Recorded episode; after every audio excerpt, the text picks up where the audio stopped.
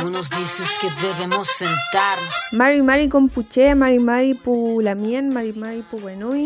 Buenos días, eh, buenas tardes ya a todos quienes nos están escuchando en este, en este nuevo capítulo de Cultura de Raíz. Eh, y como siempre digo, para que nos sigan en nuestras redes sociales, a quienes nos están escuchando por primera vez, esto nació a partir de este Instagram que lo pueden buscar como arroba cultura.de raíz para que puedan ver todas las cosas que hacemos, las personas que difundimos, eh, los conocimientos que entregamos a, través de esta red social, esta herramienta digital para diversificar un poco eh, los conocimientos que tradicionalmente son de forma oral y lo tratamos de comunicar a través de esta época digital. Eh, mi nombre es Catherine Ñanco, eh, está Álvaro Carrasco, si mal no recuerdo, en los controles, en el, en el ¿cómo se llama? El, inframundo. Ah. Después me acordaré. Eh, le voy a decir que es el amo de los controles en el inframundo. Estoy acompañada de mi ñarki aquí, la colito, mi gatito. Está durmiendo, eso sí, a esta hora.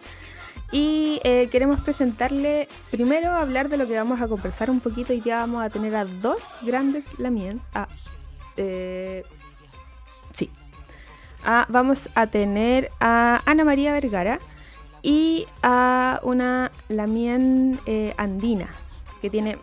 Hay varias cosas. Ella es eh, de Licara, Licanantay, es de ese pueblo originario. Nos va a mostrar accesorios y Ana María Vergara nos va a hablar de su libro.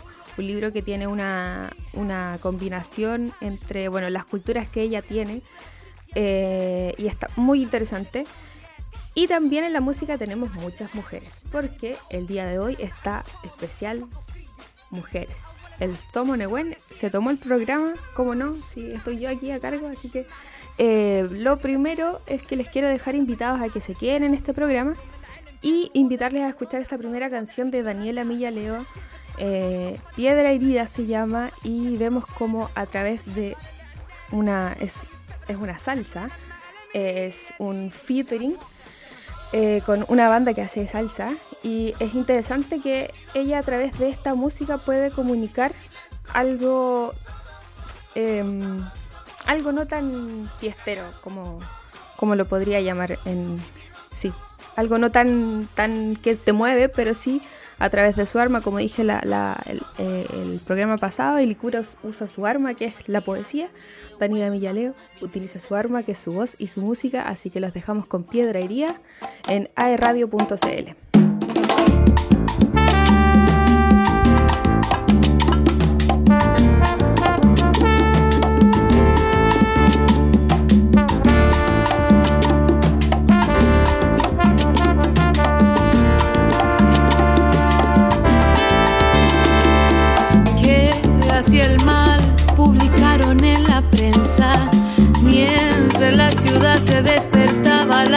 y entre sus hermanos el odio se hizo profundo, como la herida que dispara el verdugo. Una madre llora lágrimas de injusticia, sus cabellos trenzan realidades no admitidas. Del sueño profundo que arrebata la codicia, sangre derramada en nuestra tierra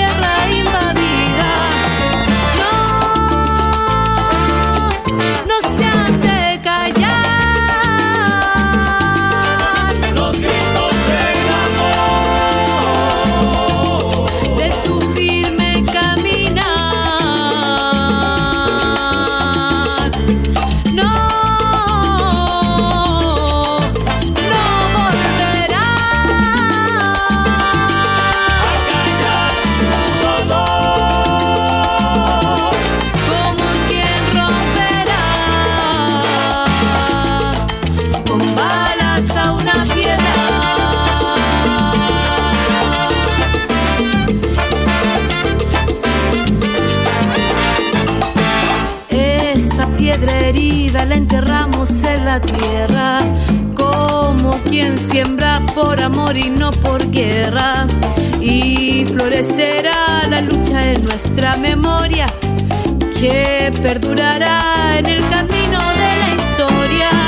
Cuando por las calles gritemos por Catrillanca, hermanas y hermanos que han caído en la desgracia, no olvidemos nunca quién fueron los asesinos y en sus manos sangre de todos los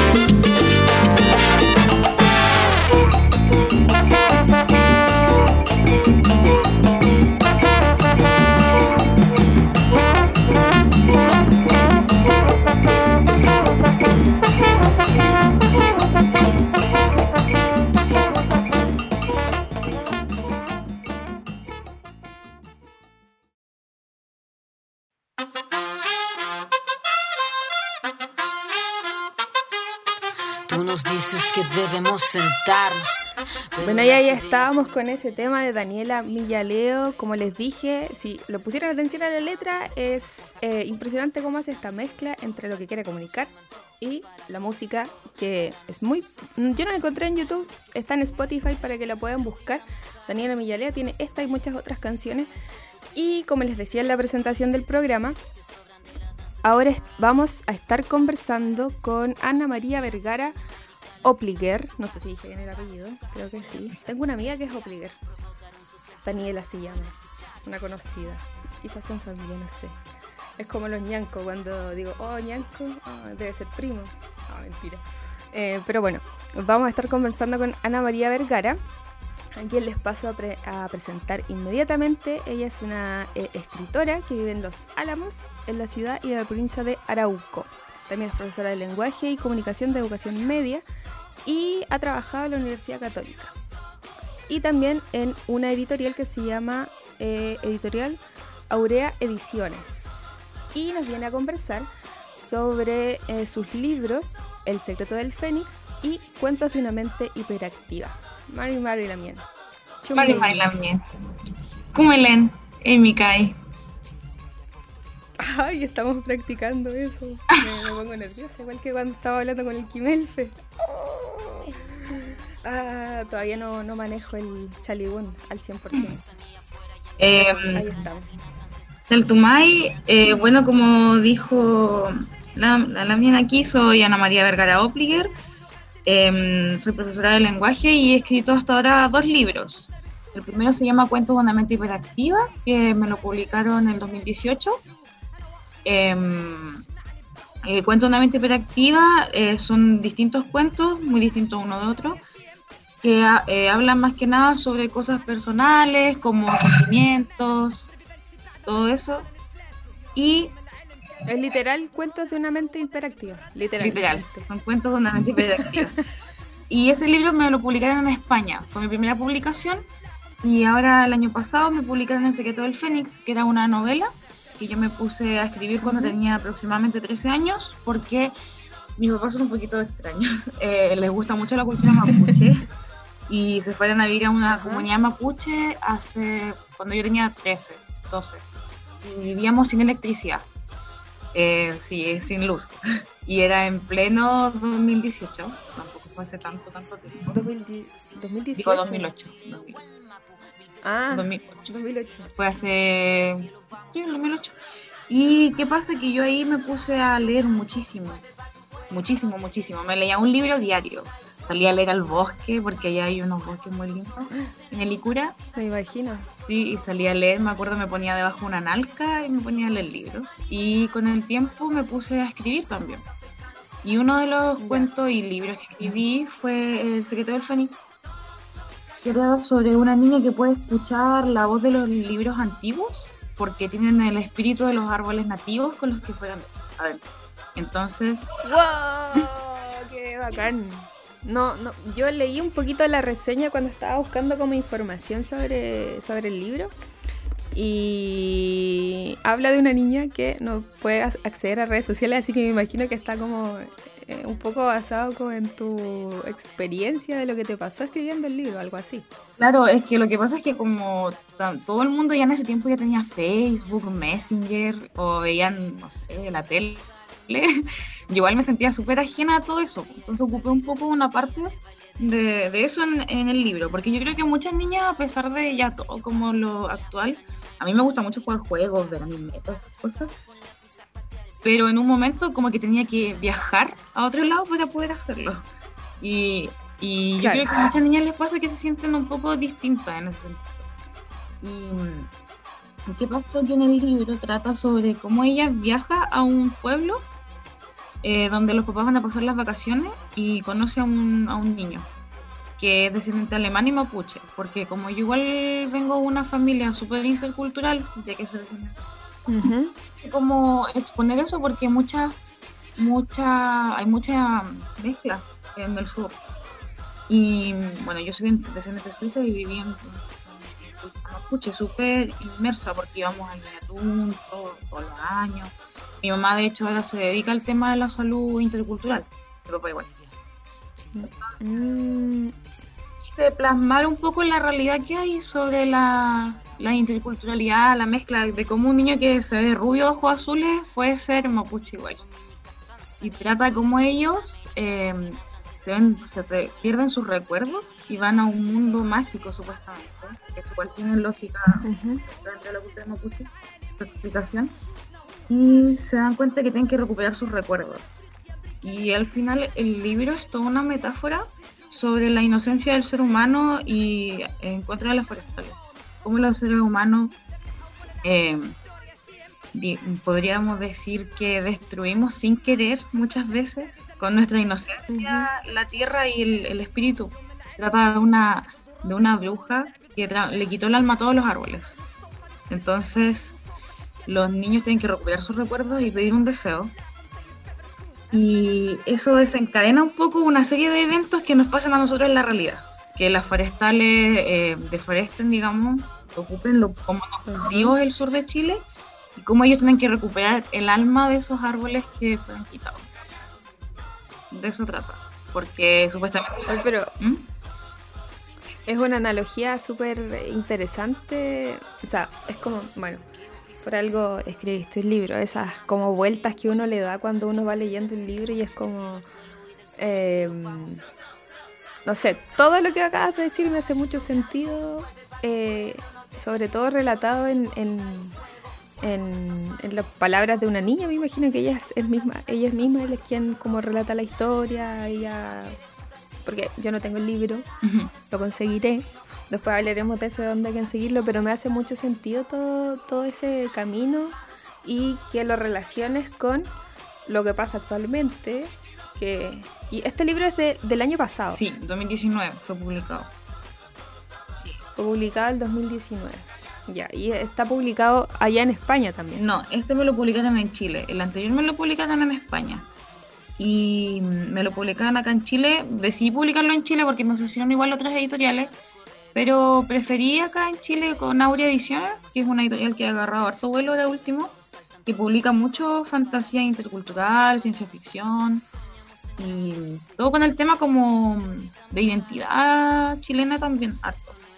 Publica eh, de miedo, terror y todo eso. Y la editorial, la verdad, me ha dejado, me tiene como bien acogida, me siento como bien dentro de la editorial. Y, y es el único libro que tengo con esta editorial por ahora. Y tengo más proyectos, obviamente, pero por temas de pandemia y económicos no, no han visto la luz todavía. Pero y tienen todos como mm, lo que estás por escribir tiene, tiene todo como relación a la interculturalidad y está en la fantasía o, o quieres como caminar en otros lados, no sé. No todo es fantasía, pero eh, la verdad sí todo tiene que, que ver con interculturalidad, porque es algo que a mí me gusta harto y además que de hecho por eso estoy aprendiendo Mapudungun también, porque me gusta escribir con palabras en Mapudungun. Mi libro El secreto del fénix tiene muchas palabras en Mapudungun y conceptos también que intento explicar porque la idea es que la gente que no conoce la cultura mapuche también conozca un poco cómo es la realidad de la gente que vive en la zona. Entonces, es como, según yo, el libro deja como plasmado que al final esta como pelea que hay contra las forestales principalmente y el tema de la naturaleza eh, tiene que ver con todos. No es solamente cosa de los mapuches o de la gente que vive en el sur. Entonces, como que quise plasmar eso también. Y, y, ocupé la fantasía igual como un recurso literario porque tiene muchas cosas que son reales, pero hay otras que mejor disfrazarlas con fantasía.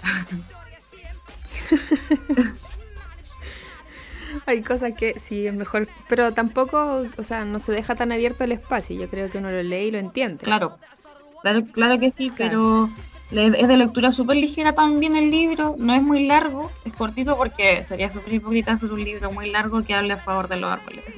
Entonces, eh, el libro es cortito, súper conciso para la idea. Yo quise plasmar un mensaje más importante que el número de páginas, Como que me, me preocupé de dar un mensaje con el, el poder que se me dio. Claro, en todos los sentidos, como que sea eh, que sea coherente en todos los sentidos. ¿Y está digital el libro o solamente en físico? Está en Reddit, tengo entendido. O sea, está uno lo puede comprar digital también. Ajá. Em, también está, está en toda la librería antártica, se debería, llegar.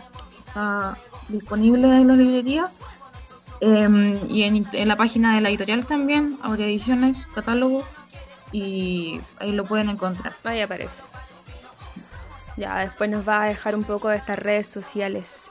Eh, por el momento ahora los quiero invitar a esta próxima canción de Sofía Gabana, No hay rencor. Recuerden que nos están escuchando a través de aerradio.cl. Estamos junto a Ana María Vergara, eh, que nos está hablando de su libro. Recuerden que este es un podcast que van a poder escuchar después en Spotify y en varias plataformas, pero por mientras los dejamos con Sofía Gabana en aerradio.cl. Cuando estábamos de frente, sé que fuimos indecentes, pero ¿por qué mientes? Vos, ¿por qué mientes? Ay, me contagiaste la rabia, quiero que te vayas. Esto acaba de empezar y ya eres un flow de más. Hago música con el pulmón, o es que no escuchas esta canción, se me está muriendo poco a poco. Ay, me refiero a mi respiración. Se me hace difícil mantener la afinación. Me detengo en medio de mi show para ubicarme mejor. Ya no sé ni dónde estoy, no tengo concentración. No me hicieron sentir bien en más de una ocasión. Y ellos que estén escuchando esta canción. Ah, ah, humano no le tengo rencor. Eh. Miren a los ojos. Todos tienen algún pozo. Dedícame un verso hermoso que, que, que no me haga sentir nada peligroso. Ah, humillando la mano que te dio de comer. Hablando mal de aquellos que debieron crecer. Me repugna como sientes calma después de estar llenita de araña. Antes no me mira, a la cara. Ahora quieres descifrar todas mis miradas. Pero yo sí estoy en paz, yo no debo nada. Al contrario, me debo yo a mí demás. Miren monos a los ojos, todos tienen algún pozo. Dedicamos un verso hermoso que, que, que no me haga sentir nada peligroso. Wow, wow, wow, no me apuntes con tu clock, te ganó la desesperación. Me miras y no sabes quién soy. Quisiste jugar con mi emoción, pero al final me la manipulé yo. Ay, ¿qué haces si no contalió? Te dejo puesta la radio, me estabas mirando. Ya no es necesario que yo huya, ya no viene la patrulla, ni aunque tú hagas mucha bulla. Ay, algunas personas no saben de lo que yo hablo. Dicen que esto es raro y eso es un Dicen que esto es raro, yo nunca me aparto. Ja. Miren monos a los ojos. Todos tienen algún pozo. Dedicamos un verso hermoso que, que, que no me haga sentir nada peligroso. Ah, miren monos a los ojos. Todos tienen algún pozo. De, dedicamos un verso hermoso que, que, que no me haga sentir nada peligroso. Ah.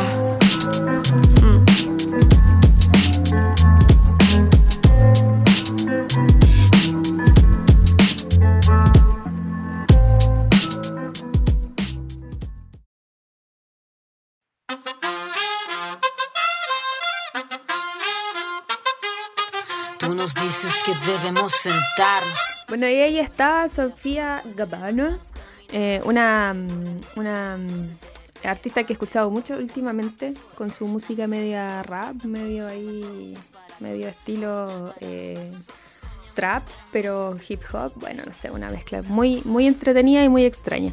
Y estábamos conversando con Ana María Vergara Opliguer, eh, la escritora del libro El secreto del Fénix, que en la- antes a- a- de irnos a canción nos estaba comentando un poquito de qué lo que era su libro. Muy interesante el libro, eh, muy coherente también con todo lo que estaba conversando, que habla sobre la- el cuidado de, de los árboles, todo.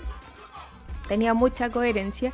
Y eh, algo que no alcancé a decir delante cuando estábamos conversando es que a la Damián yo la conozco porque estamos las dos en la misma clase de Mapudungun con el Kimelfe Patricio Bello. Patricio Bello, sí. Eh, y em, ahí estamos aprendiendo Mapudungun en nivel inicial. Y por lo menos por lo que yo he visto, como que igual cacha harto eh, la también Ana María. cacha, bueno, mucho más que uno. Y debe ser porque igual vive en comunidad, eso es algo que nos estaba comentando. Eh, ¿Qué tal es como tú, tú vives en Tubún, ¿cierto? Tu, Tubún es, es Los Álamos. Eh, ahora estoy viviendo en Los Álamos, que es un pueblo Ujú. Que vive cerca, pues, es, o sea, es como a una hora de Milov, de donde yo crecí. Eh, yo crecí en el Valle de Licura, que queda camino con Tulmo. Ahora estoy en Los. Álamos por trabajo, ya que estoy trabajando en un, en un liceo acá y me tuve que venir a vivir porque ya no vivo con mis papás. Pero ellos siguen allá en el Licura. Es, el Licura es un valle que queda cerca del lago Lanalhue, donde corre el río Licura, que desencadena en el lago. Mi casa está al lado del río, allá. Entonces crecí en el campo, eh, donde mis papás eh, plantaron muchos árboles nativos, bueno, yo igual. Em, plantamos árboles nativos y lo cuidamos, obviamente. Y ahí pasa el río por el lado. Entonces es un lugar súper bonito, como idílico. De más, de más. Y aparte que tienes como, o sea, me imagino que de ahí pasó harto de eso, de todo lo que viviste en el libro. Que, que igual es como, por, por lo que me, me comentabas delante, eh, claro que un lugar así, con cero televisión, con, o sea, con el mínimo de televisión, pues te abre la posibilidad de imaginar muchas cosas más. po. Eh, me imagino que sí. Aparte que con todos esos ruidos, eh, el- los silencios, todo eso debe ser una explosión en la cabeza de, de información. Sí, claramente. Yo tengo dos hermanos varones y tenemos poca la diferencia, entonces jugábamos harto. Y también en el campo nos hacíamos armas con palos, todo eso. Trepábamos árboles, todas esas cosas que uno hace cuando es chico en el campo. Y además me puse, como dije antes, a leer muchísimo. Papá tiene una biblioteca más o menos grande y agarraba un libro y me lo terminaba, pero en un día. Era un libro diario en el verano. Y eso igual obviamente aumenta tu la imaginación a punto maravilloso. Además que la cultura mapuche es tan bonita. Entonces, por ejemplo, íbamos a, a ceremonias o la gente nos contaba historias. Y, y eso igual, obviamente siempre íbamos a Machi, siempre. Entonces, todas esas cosas como que potencian la imaginación de uno. O yo no sé si la imaginación, el contacto con la naturaleza también y todo eso Claro que sí. como que te llena. Y yo encuentro que me ayudó muchísimo a estar en el campo todo ese tiempo, a pesar que cuando yo chica pataleaba, no quería, me enojaba y todo porque, claro, todos mis amigos tenían Messenger, conversaban, te llamaban porque tampoco había señal donde yo vivía. Ni siquiera podía llamar por teléfono. Había que literal estar al lado del cerro. La señal. Sí, de hecho hay un cerro justo al frente de mi casa, de la casa de mi papá. Entonces nosotros subíamos el cerro, que era otra persona, pero los mapuches no tienen mucho el concepto como de propiedad privada. Y había una señora que nos cuidaba y nos decía, ay, vamos al cerro. Y yo decía, ay, ya vamos al cerro. Y subíamos el cerro, nos pasábamos los cerros y todo. Llegábamos arriba para tener señal en el celular. Y ahí nos llegaban los mensajes. De dos semanas atrás. De hecho, sí, así como de meses. Y de mi amigo mandándome mensajes, así como intentando llamarme a las 3 de la mañana, que era típico en ese tiempo. y llegaba, llegaba como mensaje la llamada. Y me acuerdo que después le dije a mi papá, ay, ¿sabes que hoy día fuimos al cerro? Y me decía, pero Anita, el cerro es de alguien. Tú no puedes llegar y subir ese cerro. Y yo decía, ¿qué? ¿Por qué no? Y ahí como que me, me tuve que explicar y todo. Y muchas cosas que, por ejemplo, yo me perdí. Nunca vi Los Simpsons, por ejemplo. Nunca los vi. Entonces todo el mundo tira chistes y no lo entiendo.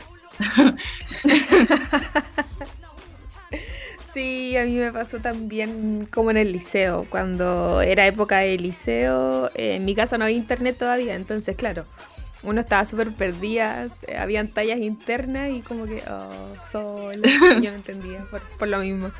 Oye, pero cuéntame, ¿por qué tus papás deciden viajar y eh, emigrar hasta ese lugar acá en Chile? ¿Por qué no, no sé, típico hubiese sido Santiago? No sé. Claro, mira, mi, ¿Por qué? mi papá es médico, es traumatólogo ahora. Y mi mamá es enfermera. ¿Ya? Eh, mi papá es chileno y mi mamá es descendiente alemán suizo. Mm, Porque mi abuelo era suizo-alemán que nació en Chile. ¿Qué pasa? Que a los dos siempre les gustó harto la cultura mapuche. Y les... mi papá decía que él podía haber sido a una ciudad grande a ganar plata, pero en realidad le gustaba ayudar a las personas. Y de hecho estudió traumatología, que es de los huesos, porque la gente del campo tiene muchos problemas de la espalda por trabajar tanto. Entonces él se dedicó, mi papá habla mapungún fluido. Aprendió mapungún desde muy, empezó a estudiar desde muy joven. También hizo arte marcial mapuche cuando yo era chiquitita. Y mi mamá igual habla mapungún, de hecho ahora tiene un emprendimiento de salud intercultural que se llama La Tragún en el Icura, donde hace, hay, acercan a las machis a su lugar y las personas pueden ir a tratarse con médicos y con machis al mismo tiempo. Para porque mis papás están a favor de una salud intercultural donde la machi trabaje codo a codo digamos con el médico y con la enfermera y todo eso que la gente tenga una salud completa ya sea como la parte espiritual o la parte como por el lado mapuche y además la, tradicional digamos la que hay acá en los hospitales y lo intentaron mi papá fue director del hospital de Cañete y él tuvo la idea de hacer un hospital intercultural y de ahora ya, eh, obviamente eso no funcionó porque él no pudo seguir en el cargo. Pero ahora ellos tienen un emprendimiento privado donde hacen eso. Ahí en el mismo Valle de Licura donde hay quinoterapia con caballos, todo. Oye, qué interesante. Bueno, después me vas a dejar ahí las redes sociales de, o el contacto de tu, de tu Yuki para poder hablar con ella. Me parece súper interesante eso que están haciendo y no lo he visto en realidad. Eh, eso de conectar, bueno, específicamente sí he visto como la conexión entre lo- la meditación, por decirlo así. Solo la parte como meditación, este, como arte occi- sí, oriental de, de- de- la meditación con la medicina normal. Pero específicamente con la medicina mapuche no lo había escuchado. Me parece una, una, una idea, pero una ideota muy grande. Qué, qué bueno, qué bueno que ellos hayan hayan escogido como ese camino a pesar como de las posibilidades que tenían, ¿cierto? Y, a ustedes darle las posibilidades también. ¿Y tus hermanos son escritores son, o fueron como por otro lado? Lo que pasa es que yo soy la mayor y yo tengo 24 años, entonces soy la única que ha terminado la carrera por ahora. Pero uno, mi, mi hermano menor, estudia Derecho, que también le gusta dar todo el tema del derecho indígena. Y mi otro hermano estudia Ingeniería Informática. Somos todos raros, todos distintos. Ya, pero súper bien, se complementan ahí súper bien entre todos. Sí, y, eso más que nada, mis papás eh, obviamente son, digamos que empezaron con esto en los 90 y ahora ya ha tomado más forma. Eh, la Buentragún funciona todos los, todas las semanas y los fines de semana van las machis. De hecho, yo voy a ir el sábado por algunas cosas. Entonces, eh, es súper recomendable que la gente tome el tema de la salud mapuche y la que se complemente. Entonces, eso, yo me dediqué al tema de la escritura porque es más mi área. Me gusta mucho escribir y es como una necesidad que tengo de escribir, no es como que yo tenga lección. Así que tengo hartas historias escritas de, y muchos mensajes, tengo como que siento que tengo muchos mensajes que dar al mundo. Y espero que algún día todos puedan ver la luz. Lo malo es que esto obviamente no puede ser mi primer trabajo porque no da mucho dinero, pero ahí estamos. Sí, pero lo bueno, una, una de las cosas que yo siempre he dicho, lo bueno de, de, esta pandemia es que ha permitido que a través de, de instancias como esta, de las redes sociales, de, de, que mm, específicamente creo yo que ha permitido que no existan estas distancias geográficas porque tú estás allá, yo estoy acá y probablemente si, bueno, a mí tengo amigos que me escuchan desde España, entonces allá también van a conocerlo, ¿cachai? Entonces, eh, lo bueno de la pandemia es que ha permitido que, estas como distancias o cosas eh, geográficas eh, no, no existan. entonces, a mí me pareció súper interesante cuando la verdad, me llegó la, la, la solicitud de amistad y fue como, oh, voy a empezar a ver, no me diga, no me diga, y fue como, eh, lo que encontré acá en el libro fue como cuando después lo conversamos que mezclaste la, cultura de tus papás y la cultura mapuche, que es algo igual que eh, está súper eh, como actual, esto de mezclar esta interculturalidad que de repente se pide pero no se ve y que claramente en el sur donde hay harta eh, colonia, varios colonos, está súper mezclado, pero igual es parte de la idiosincrasia de, las personas que viven allá, si lamentablemente sus antepasados llegaron allá igual que ahora. Entonces me parece como súper interesante esa mezcla de varias cosas y por eso te quise invitar acá al programa para que nos conversaras un poco del libro. Yo creo que muchas cosas del libro las contaste y quedaron como las personas que nos están escuchando quedaron como súper prendidos, igual que súper prendida para poder adquirir el libro, probablemente lo quiera. Y como conozco a la autora, te voy a pedir una firma, aunque sea digital. Oye, Ana María, antes de que ya se termine esta sección, eh, quería hablar un poquito de, de, de, claro, lo que tienes preparado. Bueno, primero es como saber cómo han manejado el tema de las clases, porque no es lo mismo, bueno, tú me comentabas que no es lo mismo, no es la misma conexión. Me imagino que las clases son digitales. Entonces, ¿qué problemas han tenido ustedes allá? Bueno, acá con las clases online principalmente, el tema que tenemos muchos estudiantes que son de zona rural, rural, donde tampoco tienen señal y no pueden acceder a las clases online, obviamente. Entonces el colegio estaba dando chip y todo eso para que los niños se puedan conectar, pero como no hay señal tampoco en algunos lugares, tampoco pueden. No funciona. Así que ha sido bien complicado eso, pero por lo menos el colegio en el que estoy trabajando creo que lo ha abordado de muy buena manera. Y ya estamos terminando el año y tenemos notas puestas y todo, así que creo que vamos por buen camino a pesar de todos los problemas. Ha hecho una innovación frugal, arreglar lo que tienen con lo, o sea, como todo con lo que tienen nada más. Y mm, Y en cuanto a las cosas que tienes preparado de los libros, ¿es como pronto o es falta Mira, lo que pasa de los próximos libros? es que mm, no tengo sponsor. Entonces me ha, me ha costado un poco publicarlo, así que postulé algunos fondos. Lo tengo listo ya, quiero arreglarlo porque me gusta como con hartos eh, y todo eso, con hartos giros argumentales. Y siento que a veces me queda un poco plano porque es un libro que lo escribí el año pasado, en el verano, este año en el verano. Y, y le falta un poco, un poco más pulirlo, pero trata, tiene que ver con las vidas pasadas. Trata de almas, trata de, de dos almas, que una siempre es mujer y la otra siempre es hombre, y cómo todas las vidas se encuentran. Y hay una, una voy a hacer spoiler porque ya está, ya, ya está, eh, Álvaro aquí coloca fanfarrias, fanfarrias porque viene el spoiler. sí, ya, ya está inscrito mi libro.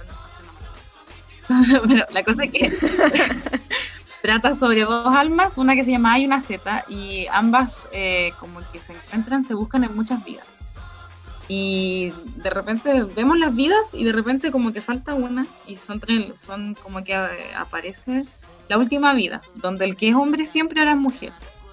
Y el que era el que era mujer es hombre. Entonces ambos tienen que tienen sus aventuras ahí y tiene que ver un poco con el libro anterior porque trata de un canelo también, que es supuestamente una niña que se llama Rayen, que es mapuche, pero vive en ciudad, vive en Talcahuano.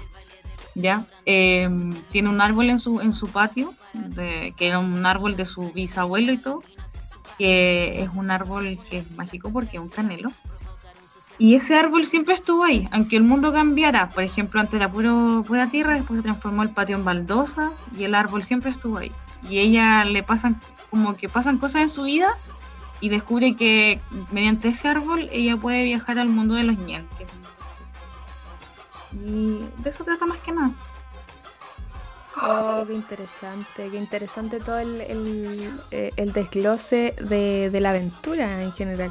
Lo que me pasa a mí con, con esos libros es una cosa que puedo rescatar es que generalmente eh, vemos como las personas que, los escritores, como que hablan como afuera, en vez de comentar las cosas que le pasan acá y tú me dices que está como en, en Talcahuano o que está en allá donde vives tú, ¿cachai? Entonces me, me- parece como súper rescatable eso que, que, que si tú ves las situaciones donde te pasan las cosas. Así que eh, nada, pues muchas gracias Frentren Mañún, Ana María, por acompañarme el día de hoy. Eh, vamos a esperar con ansias ese, ese libro, vamos a ver si podemos hacer arengas y afafanes ahí después cuando ya esté, vea, vea la luz. Eh, antes de, de despedirte, lo podemos encontrar en libros en eh, Aureola Au- Editorial. Aurea Ediciones, Aurea Ediciones, en la, en la Antártica. en la librería Antártica, y está en Amazon, tengo entendido que Reddit, en muchas plataformas. Buscan el secreto del Fénix y Ya. va a estar ahí. Bacán. Y las redes sociales. La tuya es arroba anamaria-vergara-opliger. Espero que lo diga bien, Dani. Por favor, no me... No me... Así que muchas gracias por, haber, eh, por haberme acompañado este día. Así que los vamos a dejar con Princesa Alba, Hacerte Mal. Recuerden que nos escuchan por aerradio.cl. Todo esfuerzo nunca es suficiente. Tanto tiempo que sacrificamos tú y yo. Tanto tiempo que desaparece. Pero no quiero no